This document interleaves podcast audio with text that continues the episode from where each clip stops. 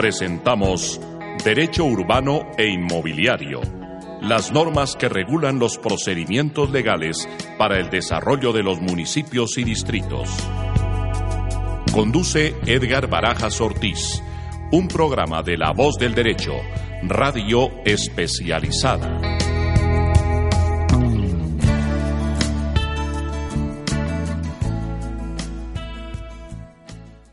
Buen día, Hoy estamos presentando en Derecho Urbano e Inmobiliario un programa que se va a llamar eh, El impacto de la ley valuatoria en Colombia.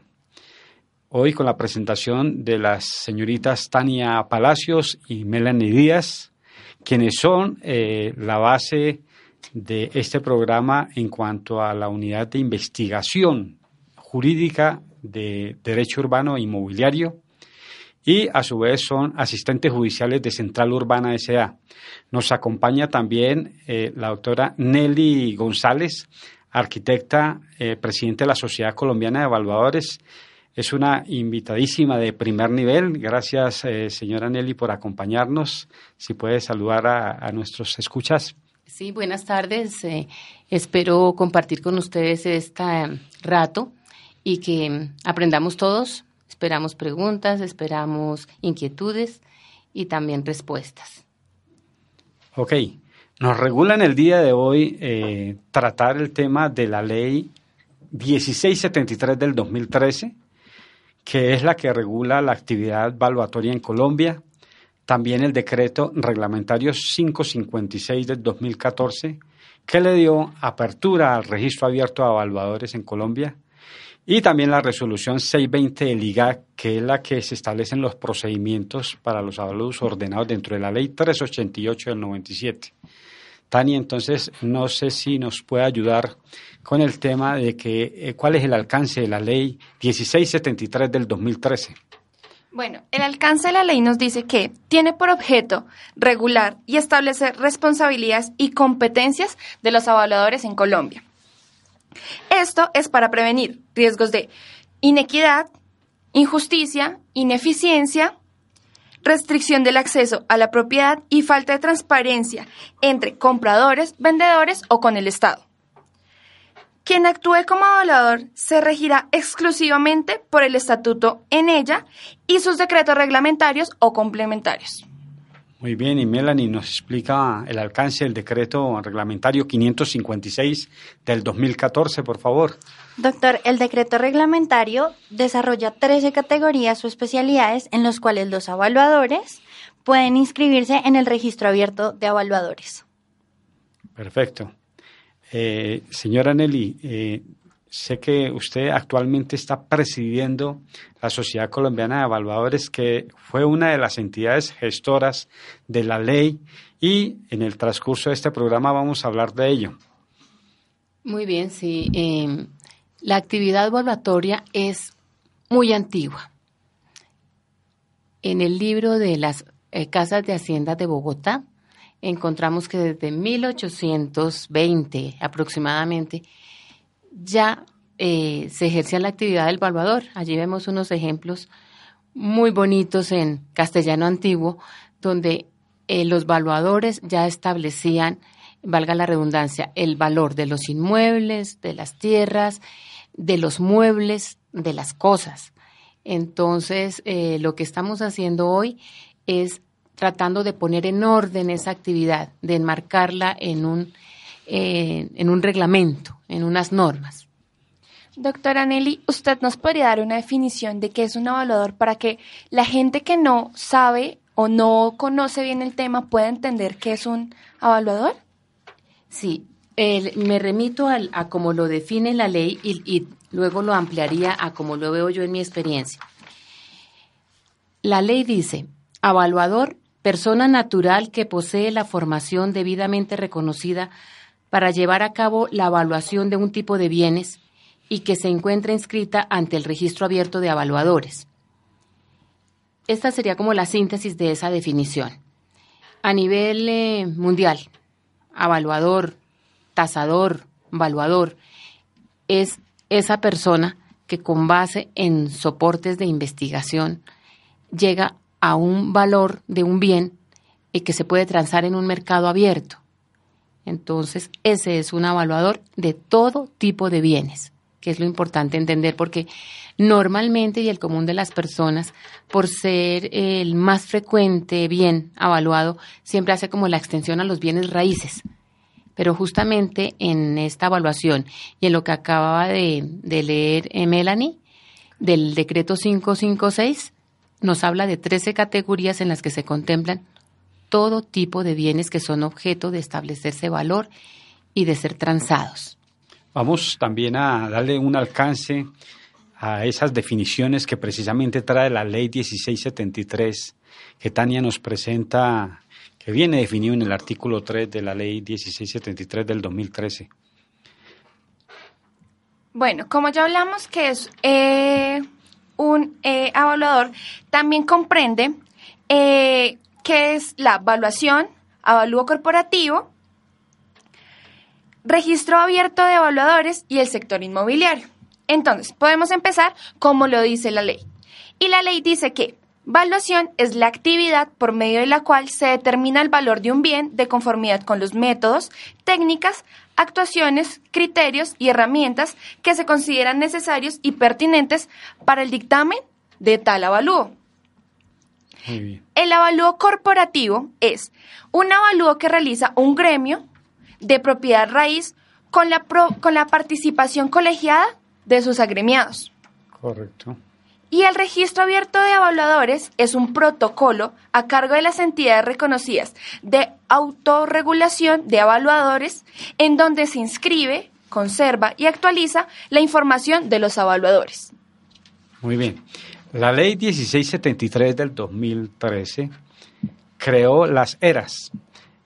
Eh, la primera era que se crea en Colombia y precisamente por la etapa de transición, porque vamos a analizar en este programa qué existía antes de la ley de evaluatoria y qué existe ahora.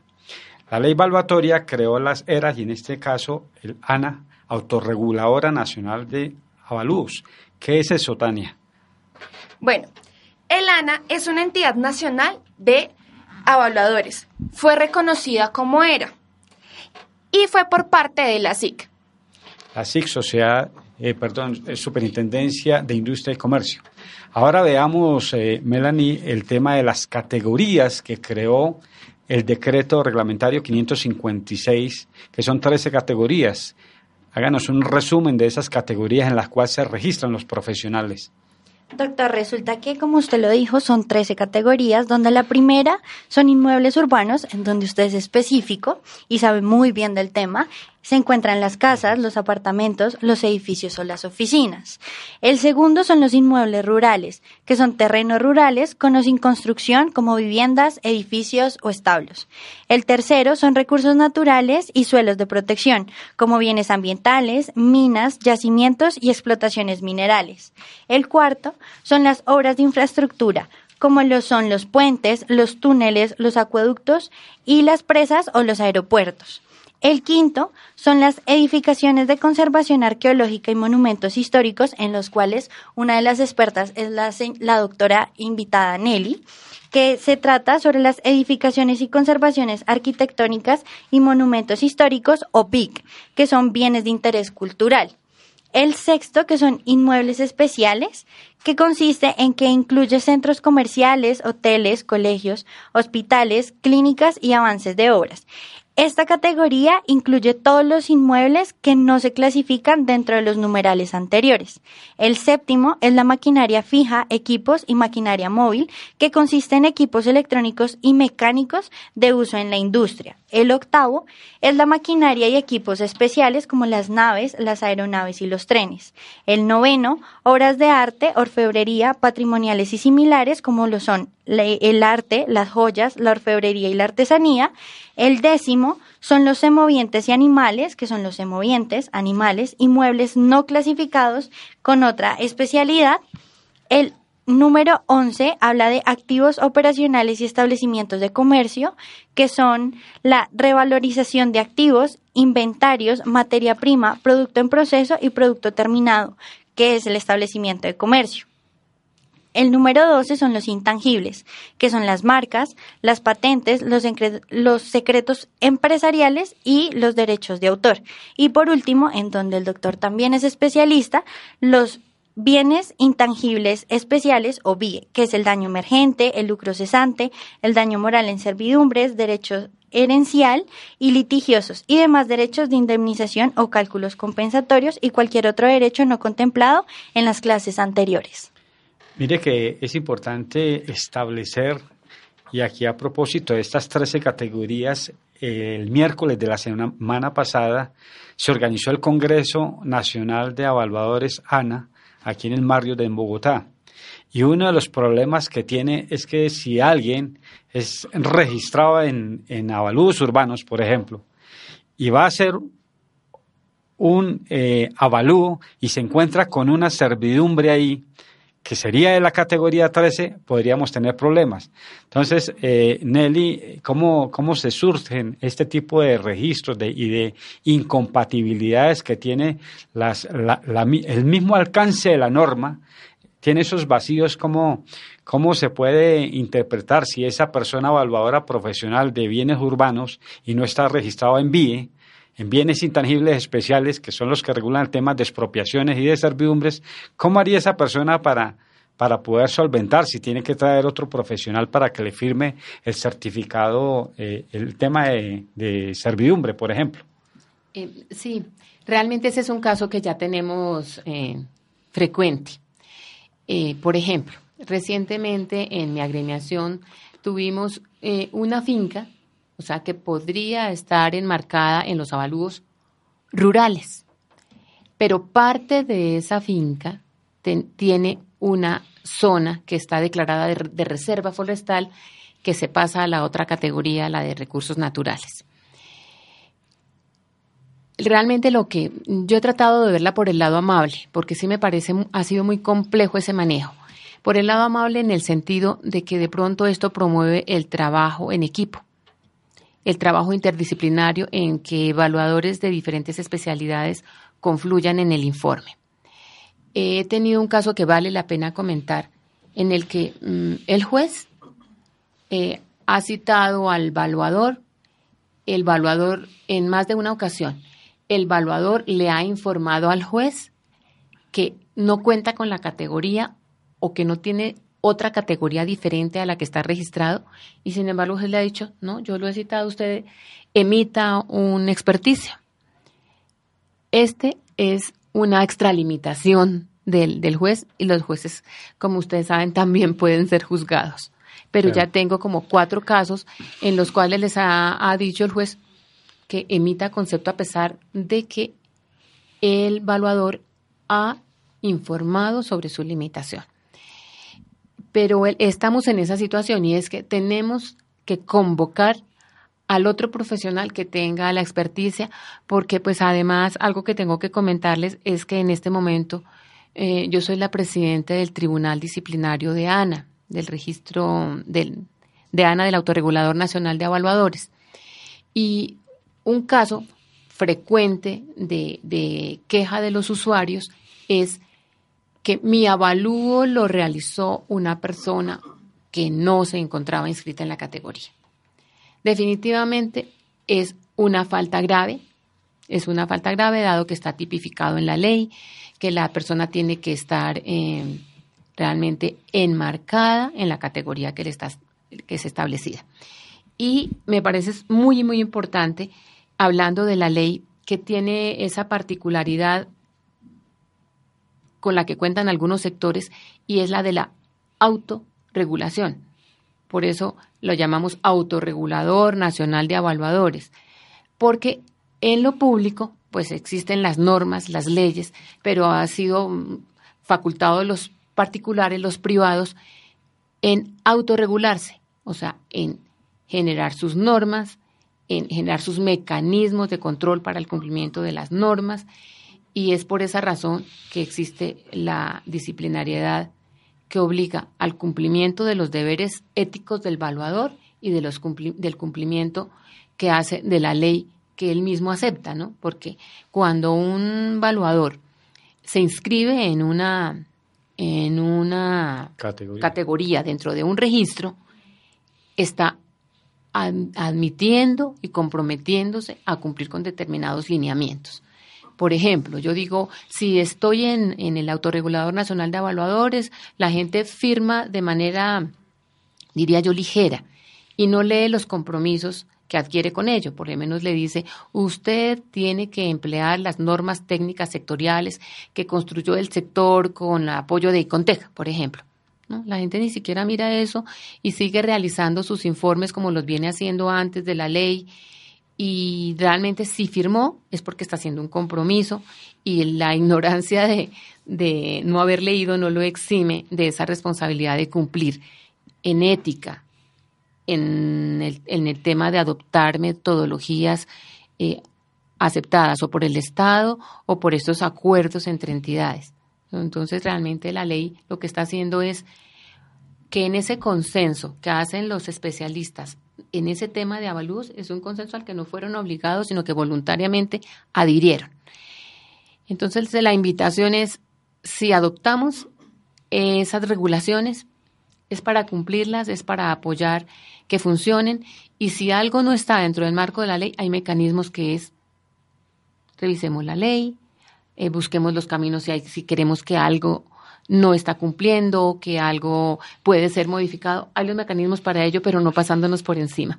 Correcto. Sin embargo, es, es importante aquí, Nelly, establecer que precisamente los vacíos de la ley se, se suplen con doctrina, con jurisprudencia incluso, porque, por ejemplo, un evaluador especializado en la categoría de urbanos resulta que se encuentra con evaluar unos bienes que están en zona de expansión urbana, que es un uso suburbano. Y resulta que ahí están prohibidos totalmente los usos rurales. Precisamente está en uso suburbano. El tema es que la ley no fue clara. La ley solamente contempló dos eh, eh, tipos de, usos, el rural y el urbano, y se olvidó de, los otros. Entonces, ese vacío hay que saberlo llenar porque en las zonas de expansión urbana precisamente no van usos rurales.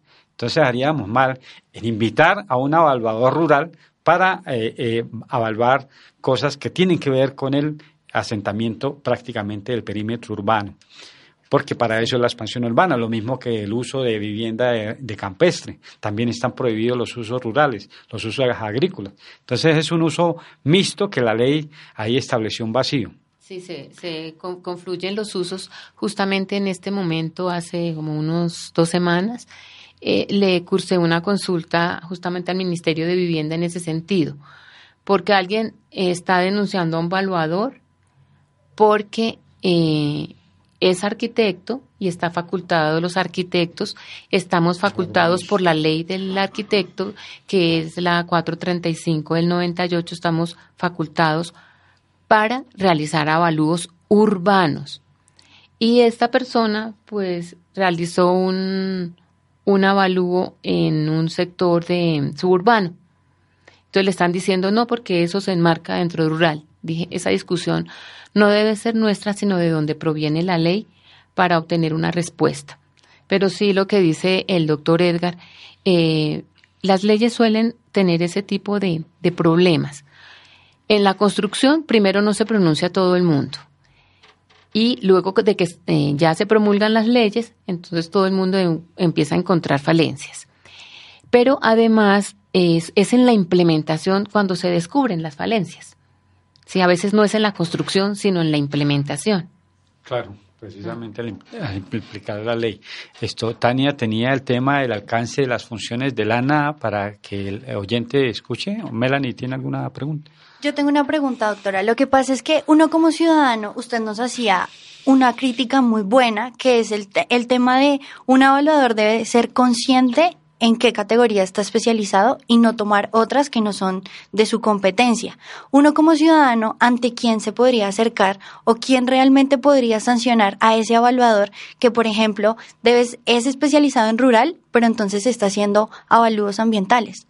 Sí, el, justamente el tribunal, el tribunal del, cual yo soy presidente de la sala de decisión, es la instancia de competencia para conocer sobre las faltas de los evaluadores. Eh, lo puede presentar cualquier persona, puede ser que tenga relación o no con el caso, sino que tenga conocimiento porque está dentro de la obligatoriedad del ciudadano también denunciar una irregularidad o un incumplimiento de la ley en este caso. Y está el tribunal disciplinario de, de cada era. ¿sí? El registro abierto de evaluadores es único. Las eras puede conformarse una o más que reúna las eh, condiciones exigidas por la ley. Perfecto. Eh, respecto a esa pregunta, Melanie, en el alcance que va a decir Tania, precisamente de las funciones de la ERA, de la ANA en este caso que estamos analizando, está la del, del control ahí. Sí, dentro de las funciones de la ANA tiene cuatro funciones específicas, que está la de función normativa, de supervisión y disciplinaria, que era la que se refería a la pregunta de Melanie. Bueno, de la función normativa es adoptar y difundir las normas para su correcto cumplimiento. Y pues son de esas normas autorreguladoras de las que la doctora Nelly nos estaba hablando. De las funciones de supervisión se realiza la verificación del cumplimiento de la ley del evaluador, eh, su reglamentación y su buena actividad y funcionamiento del evaluador. En la función disciplinaria, que es en lo que se encarga también la doctora Nelly, es de permitir imponer sanciones a los evaluadores inscritos que infrinjan el código de ética, sus deberes y obligaciones y el régimen de inhabilidades e incompatibilidades. Se realiza a través del Tribunal Disciplinario, independiente de la Administración y que está conformado por evaluadores de larga trayectoria. Muy bien. Aquí vale analizar para los escuchas el tema de qué existía antes de la ley. ¿Cuál es la razón de ser que se haya eh, inventado la ley recientemente, la ley 1673 del 2013? Y precisamente cómo ha impactado en Colombia la aplicación o la implementación de la misma ley, cómo los evaluadores que existían antes, que estaban registrados en la SIC, la Superintendencia de Industria y Comercio, eh, había un, tanto de desorden, digámoslo así, social y se prestaba para, para temas de inequidad y, todo lo que tiene que ver con el alcance que precisamente la ley le dio actualmente.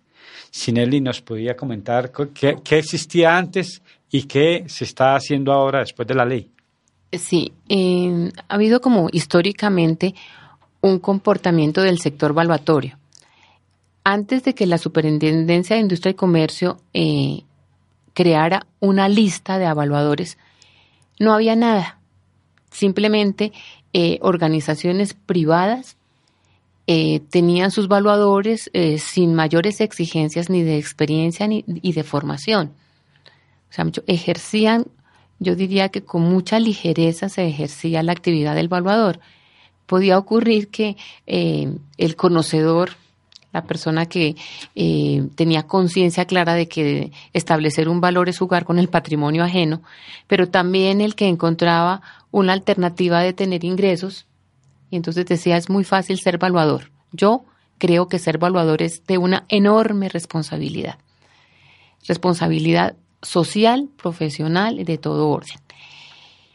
Eh, la Superintendencia de Industria y Comercio hace la propuesta de hacer la inscripción en el listado y era un formulario diligenciado a mano en el que el evaluador llegaba y simplemente diligenciaba en cada casilla evaluador de todo. Entonces, evaluador de urbanos, de rurales, de ambientales, la verdad, hasta de aviones. ¿no? O sea, era evaluador de todo.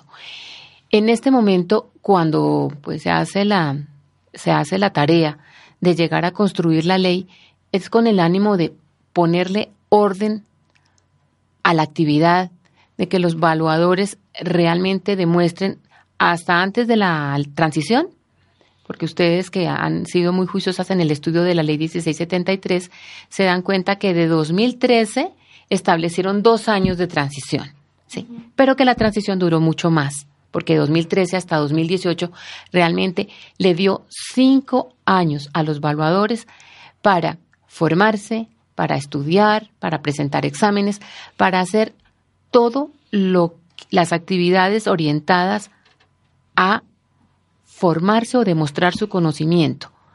En 2018, mayo de 2018, finalmente ya pues con algunas condiciones que estableció la ley que era un tiempo después de la conformación de la primera era, se termina la ley de transición y entramos a que todas las personas que ingresen tienen que demostrar formación, formación académica, que es en, en el, digamos, en el momento que estamos actualmente, que es el de la formación.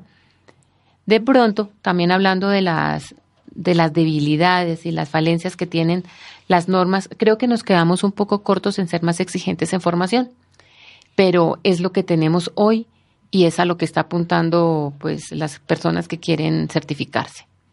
Muy bien. Eh, es importante lo que decía Nelly respecto de la especialidad y respecto de la responsabilidad en realidad que tiene un evaluador. Y vimos en el programa pasado precisamente el tema de la actualización catastral, el fenómeno que se está presentando en Bucaramanga, en Tunja, en Cali, en Bogotá, y donde se está haciendo la actualización catastral porque se contratan pues estudiantes de avalúos que todavía no alcanzan a tener la magnitud y la formación que se requiere para tal y vea los errores que se cometen. Ve, ve, uno, por ejemplo, en el caso de Bucaramanga, aquí vimos ejemplos con ciudadanos que entrevistamos con algunos profesionales y vemos que el avalúo catastral supera hasta tres veces el avalúo comercial. Entonces hay un tipo de errores que se cometieron y que esperamos que a la luz de, de de la ley y precisamente de los estatutos y el tema incluso penal, porque ni siquiera los jueces están al día con el tema de la ley evaluatoria.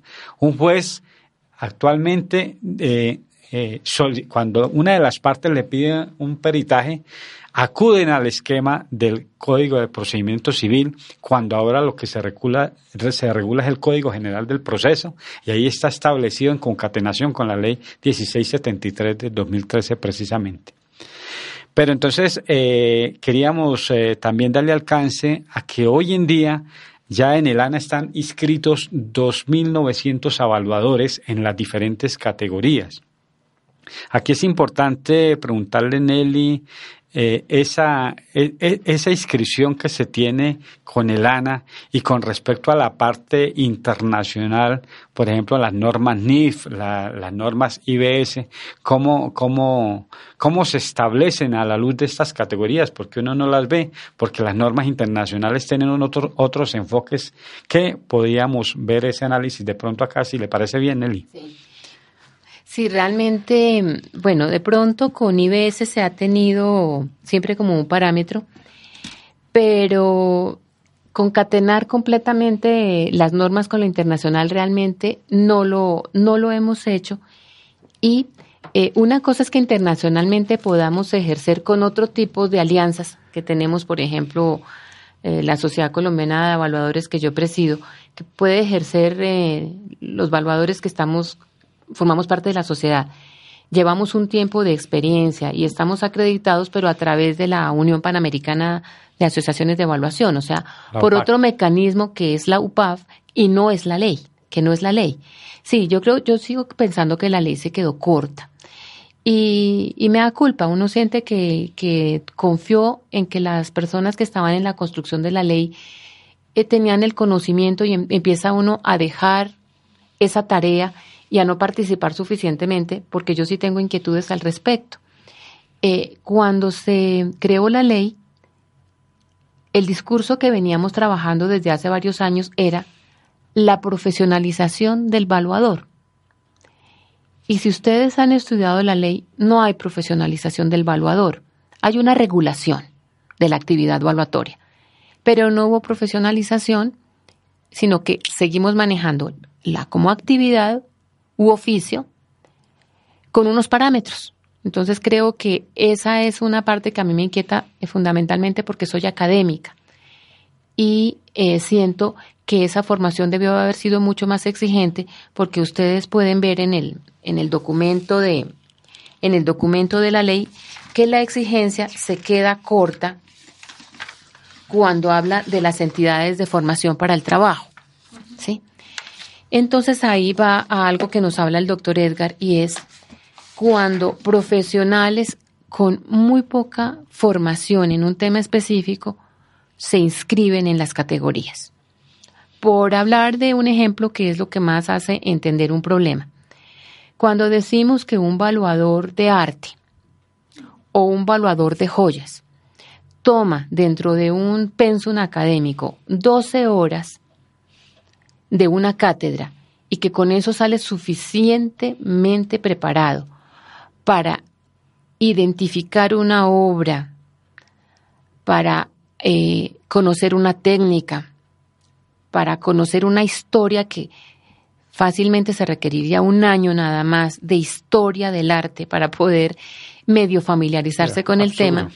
Entonces, a mí esa parte me preocupa muchísimo porque esas personas con escasa formación ocupan un lugar en el registro y tienen una certificación. Mientras eh, yo trabajo con grupos absolutamente juiciosos que durante años, primero tienen formación de artistas, pero durante años han comercializado arte y no reúnen los requisitos, o sea, los que saben están fuera y los que no saben están dentro. Entonces, para mí sí es una enorme preocupación. Ese es un ejemplo que puede ocurrir en cualquiera de las 13 categorías, pero yo lo tengo muy de cerca porque pues coordino esas mesas de trabajo de artes o de joyas o de patrimonio. Entonces creo que la ley, a la ley le cabía un poquito más de exigencia en la formación. Ok, Nelly. Bueno, vamos a hacer una suspensión del programa, una breve pausa, pero eh, encarecemos a los oyentes que estén al tanto de este programa. Esta es la voz del derecho. Bueno, vamos a continuar el programa La voz del derecho, derecho urbano inmobiliario en especial en el día de hoy que estamos con el impacto de la ley valuatoria en Colombia, vamos a darle alcance a los oyentes sobre el tema del proceso del avalúo, distinguir qué es un avalúo, qué es una evaluación, qué es un dictamen pericial, las metodologías que se deben utilizar, los factores que se deben utilizar. Entonces, eh, diría que primero el proceso de, de, de, avalúo tiene que ver con la documentación jurídica, por ejemplo, para hacer un avalúo de un inmueble, pues hay que saber un poco del fundamento del uso del suelo, del folio de matrícula inmobiliaria, de los estudios de títulos, del tema de la visita ocular para evidenciar, por ejemplo, servidumbres, el tema de los registros fotográficos, la captura de información valuatoria en los, en los diferentes formatos que se deben utilizar para esto y la determinación qué método qué método debo utilizar y qué factores debo combinar a efectos de establecer muy bien el avalúo de, un dictamen pericial. Eh, doctora Nelly, yo quisiera preguntarle que, cuáles principales, para que nos le diga a los oyentes, cuáles principales metodologías existen hoy en día en materia evaluatoria. Sí, hace un momento eh, que el doctor Edgar mencionaba sobre nuestra manera de concatenarnos con las disposiciones internacionales, eh, realmente en, en las metodologías estamos ligados, yo diría que casi estrictamente a esas disposiciones IBS, porque hablamos de, tres métodos y de una técnica para los avalúos. Decimos que hay un método comparativo de mercado, que hay un método de capitalización de rentas, que hay un método de costos y que hay una técnica que es de costos y mercado. Realmente esa es la definición. Combina los costos y el mercado. Y que puede ser aplicable en general a cualquier evaluación. Nosotros nos preguntamos, por ejemplo, cuando hablamos de, de lo que no es común en la evaluación, cuando hablamos, por ejemplo, de los intangibles. Igualmente, las personas que se dedican a estas tareas lo hacen por métodos de costos, hacen triangulaciones de mercado, eh, se soportan en ejercicios hechos anteriormente que los traen a valores actuales, indexan, eh, utilizan todas las ayudas técnicas eh, soportadas en la estadística, en las matemáticas, en la encuesta, o sea, hay muchísimos elementos que permiten que un valuador se acerque eh, con mayor certeza al valor real de un bien. ¿sí? Ya no se trata de, como decíamos, el simple leal saber y entender, sino, yo diría, soportado en una cuidadosa investigación que creo que es el fundamento del evaluador. Yo diría, en esencia, el evaluador es un investigador, investigador de mercado, investigación de antecedentes, investigación de casos similares, eh, un investigador. Ese es el evaluador. Ok, retomando lo que dice la resolución 620, que es la que establece los mecanismos o los procedimientos dentro de la ley 388 del 97, vemos que aplica el tema de mercado comparativo, pero uno en la realidad ve que simplemente, y a lo, a lo como se hacía anteriormente, el evaluador simplemente iba y miraba unos predios, pero no hacía una curva de regresión, no, vaciaba en estadísticas con desviaciones estándar, acercando los, los datos y descartando los muy altos y los muy bajos. Entonces es una técnica del mercado comparativo que se debe eh, aplicar como lo, lo, menciona aquí Nelly. También el tema de, de cuando vamos a hacer un avalúo catastral, que lo hablamos en, en el programa pasado, se deben analizar datos estadísticos de toda una zona, zona homogénea física y económica y eh, eh, establecer esa, esa investigación, diría que científica en cuanto a los datos estadísticos de todo un polígono. Eh, otro método es el método de costo de reposición. Básicamente, ¿en qué consiste, Nelly, el costo de reposición? El costo de reposición, como como la expresión semántica. ¿Qué es reponer? Reponer es volver a hacer. Es simular que se vuelve a hacer lo que encontramos como objeto de mercado. Por decir algo, y cuando les digo que hablamos para hacer entender a nuestros oyentes, el tema más común que encontramos que es el de los inmuebles. Un inmueble nuevo, pues nos cuesta hacerlo con valor a nuevo. Pero si nosotros tenemos un inmueble usado, tenemos que llevarlo a nuevo y decir cuánta vida útil ha transcurrido de ese inmueble, o sea, cuánto se ha desgastado, cuánto se ha demeritado, para que realmente el valor de hoy es ese valor de la vida total que puede tener el inmueble con la vida útil transcurrida. O sea, ese es sería el ejercicio. Y cuando dice acá el doctor Edgar algo muy importante, el de la comparación, realmente la comparación debe ser muy juiciosa. ¿Sí? No se trata solamente de descartar datos, porque prácticamente el evaluador que, conocedor se establece una línea a la cual quiere llegar. Debemos desproveernos de cualquier preconcepción y debemos segmentar el mercado. Eso yo diría que hoy la recomendación fundamental para el evaluador es tomar en una bolsa, en una enorme bolsa de mercado, todos los datos que pueda incluir y, e ir segmentando buscando el más parecido con su objeto de avalúo, porque muchas veces por querer acercarlo a un coeficiente que nos exige la norma, entonces empezamos a retirar datos, pero no necesariamente es eso. Es decir, el mío se enmarca en este segmento que es el más cercano. Por eso el los datos de mercado deben ser suficientes, deben tener eh, todo el análisis y toda la comparación para que yo pueda hacer esa segmentación que sería mucho más juiciosa que empezar a retirar elementos porque se me distancian de, de medias o de parámetros que yo me prefijo.